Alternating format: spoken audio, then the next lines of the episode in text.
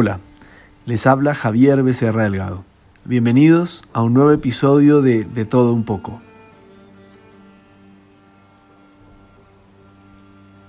Hoy les hablaré de uno de los asesinos en serie más famosos de toda la historia. Me refiero a Jack el Destripador. Para ello, vamos a situarnos en el camino de Whitechapel, en Londres de 1888, específicamente el martes 7 de agosto, a eso de las tres y media de la madrugada. La calma de la noche parece ser interrumpida por el cuerpo de una mujer que es encontrado tirado en el suelo. No tiene un buen aspecto.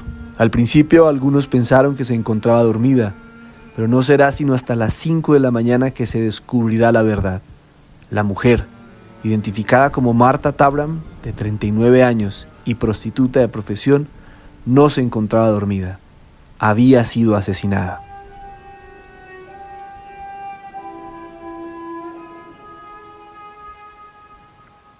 Veinticuatro días después, Dos trabajadores encuentran el cuerpo de otra mujer que tenía dos cortes fatales que atravesaban su garganta de izquierda a derecha. La mujer fue identificada como Mary Ann Polly Nichols.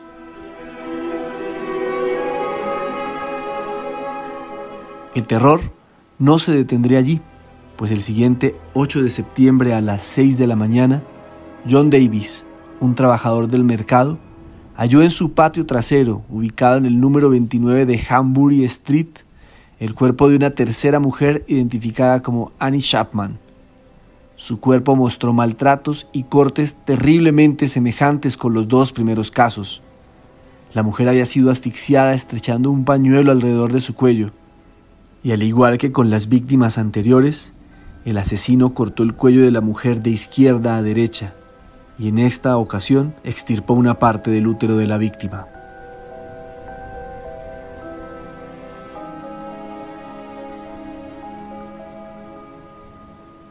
Las autoridades iniciaron la búsqueda del asesino. Aprovecharon que aparecieron algunas pistas y se conoció una primera descripción de quien se creía era el asesino.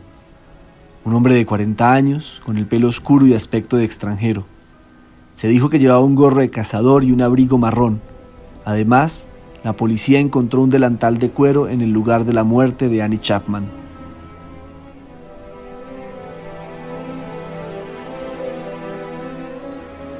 El primer sospechoso fue John Peiser, un judío polaco y zapatero de profesión, a quien reconocían por haber sido un acechador de prostitutas británicas. John Peiser tenía, por mala suerte, el apodo de delantal de cuero, y fue debido a ello que los medios de la época lo señalaron como el principal sospechoso de los asesinatos, por lo que el 10 de septiembre fue arrestado, pese a que no había pruebas en su contra más allá de su desafortunado apodo. Sin embargo, Paiser logró demostrar su inocencia y terminó demandando al periódico local por difamación. Un segundo sospechoso fue Aaron Kominsky, el barbero de origen judío-polaco de Whitechapel.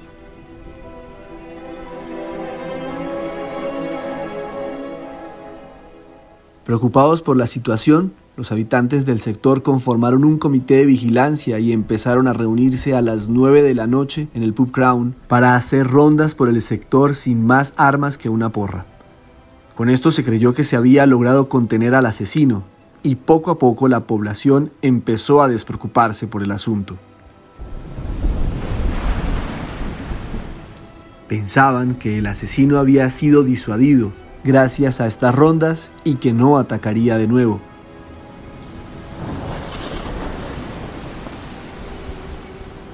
Pero esa aparente calma se vería interrumpida el 30 de septiembre cuando ocurrió el doble suceso. Primero, a la una de la mañana, Luis Diamschutz, empleado de un club, quiso entrar con su carro por Dudley Yard, pero el caballo que tiraba su coche empezó a actuar de forma extraña. Luis encendió un mechero para adentrarse en la oscuridad y allí, bajo una luz titilante y en medio de un charco de sangre, descubrió el cuerpo de una mujer. Era Elizabeth Stride, una prostituta de 44 años.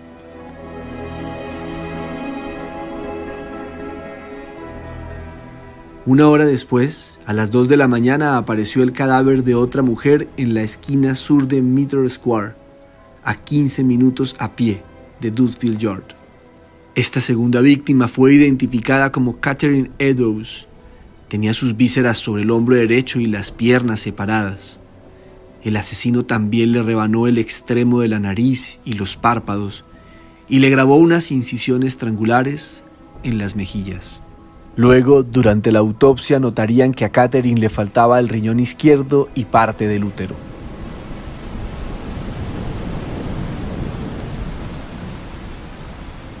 Los medios nuevamente empezaron a publicar sobre lo sucedido y a llamar la atención de todos los habitantes de Londres. Los periódicos empezaron a recibir numerosas cartas con información sobre el supuesto asesino. Todas resultaron falsas. pero hubo algunas que en su momento llamaron la atención de los medios y de los investigadores. Una de ellas, fechada el 25 de septiembre de 1888, días antes del doble suceso, y que se recuerda hoy como Querido Jefe, la escucharemos en un fragmento a continuación. Querido jefe, constantemente oigo que la policía me ha atrapado, pero no me echarán mano todavía. Me he reído cuando parecen tan listos y dicen que están tras la pista correcta.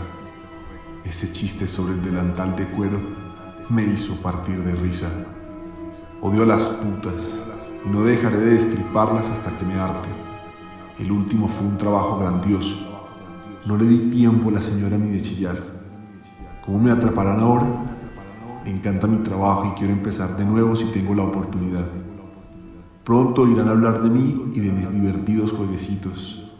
Guardé algo de la sustancia roja en una botella de cerveza de jengibre para escribir, pero se puso tan espesa como la cola y no la pude usar. La tinta roja se verá igual, espero. En el próximo trabajo le cortaré las orejas a la dama y las enviaré a la policía para divertirme. Guarden esta carta en secreto hasta que haya hecho un poco más de trabajo y después publiquenla sin rodeos. Mi cuchillo es tan bonito y afilado que quisiera ponerme a trabajar ahora mismo si tengo la ocasión. Buena suerte. Sinceramente suyo, Jack el Destripador. Esta carta al principio se consideró una más de las muchas comunicaciones falsas que recibían los medios. Pero cuando se realizó la autopsia de Catherine Eddowes, se encontró que la mujer tenía un lóbulo mutilado y la policía se tomó en serio la carta. Posteriormente las investigaciones apuntarían a demostrar que la carta no fue escrita por el asesino, sino por un periodista de algún medio de la época. El 16 de octubre el presidente del Comité de Vigilancia de Whitechapel, George Lusk, recibió una carta firmada por quien se identificaba a sí mismo como el asesino serial. La carta se titulaba Desde el infierno y venía acompañada de un paquete que contenía un riñón. Les leeré un fragmento de esa carta. Desde el infierno. Señor Lusk, Señor, le envío la mitad del riñón que tomé de una mujer. La preservé para ustedes. La otra mitad la freí y me la comí. Y estaba muy rico. Tras las respectivas investigaciones, policías y cirujanos atribuyeron el envío del riñón a una broma hecha por estudiantes de medicina. Mientras las autoridades intentaban por todos los medios dar con el paradero del asesino, el 9 de noviembre, en el número 13 de Miller's Court, fue encontrado el cuerpo de Mary Kelly, una prostituta de 25 años. Su cuerpo desnudo yacía sobre la cama y había sido maltratado de tal forma que en principio era prácticamente irreconocible. La víctima fue hallada por Thomas Boyer, quien se encontraba en el lugar cobrando el alquiler de las viviendas. Tras examinar el cuerpo de Mary Kelly, los investigadores encontraron graves mutilaciones en el cuerpo de la mujer. Le habían despellejado las piernas, habían arrancado sus pechos y los órganos internos los habían colocado alrededor del cuerpo. El rostro se encontraba desfigurado por incontables cortes y solo le faltaba un órgano, el corazón. Se tejieron muchos rumores alrededor de la muerte de Mary Kelly, llegándose incluso a señalar al novio de la mujer, Joseph Barnett. Sin embargo, este fue interrogado durante horas y a continuación quedó libre sin cargos.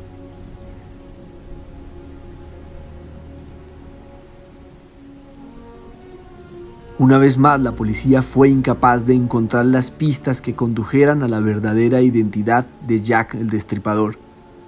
Luego del asesinato de Mary Kelly no se volvieron a presentar más víctimas y el rastro del asesino se esfumó.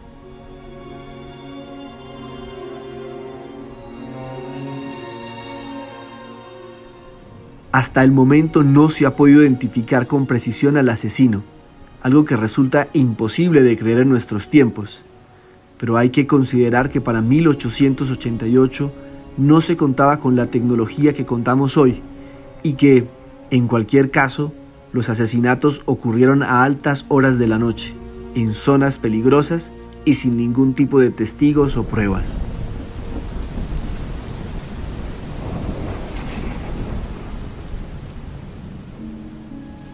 La policía llegó incluso a pensar que los asesinatos podrían haber sido cometidos por una banda local, pero tras cada paso que avanzaban en la investigación parecían retroceder dos, y poco a poco la policía empezó a frustrarse ante la imposibilidad de dar con quien se hacía llamar Jack el Destripador.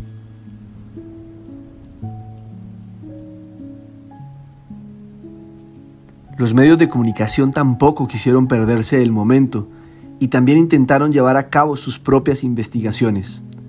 Algunos periodistas seguían a los agentes durante sus rondas de trabajo y algunos más osados llegaron a disfrazarse de prostitutas, esperando que Jack apareciera y las destripara. Y así ha pasado el tiempo, un poco más de 130 años sin que la policía británica logre dar con la identidad de Jack el Destripador aunque en 2019 unos investigadores de unas universidades inglesas aseguraron que tras un análisis genético se podía relacionar a Aaron Kominski, el barbero de origen polaco, como el principal sospechoso de estos asesinatos. Las pruebas que se tienen son unas muestras de ADN que se obtuvieron de un chal que se asegura pertenecía a una de las víctimas de Jack el Destripador y que se cotejó con una muestra de ADN de un pariente de Kominsky pero el descubrimiento no logró convencer a las autoridades y muchos dudan que se pueda tomar en serio el hallazgo. Lo que podemos decir hoy es que en cualquier caso Jack el Destripador fue y seguirá siendo uno de los crímenes sin resolver que más llaman la atención de miles de personas en el mundo. Se recuerda tanto en el Reino Unido que hace un par de años Jack the Ripper, como se le conoce en inglés, fue elegido como el peor británico de la historia y se asegura que nadie sabe nada ni sabrá nada en mucho tiempo sobre la verdadera historia del destripador. Recuerden que pueden seguirnos en Instagram, donde leeré sus comentarios sobre cada episodio. También pueden escribirnos si desean que hagamos un programa especial con alguna temática de su gusto. Hasta la próxima.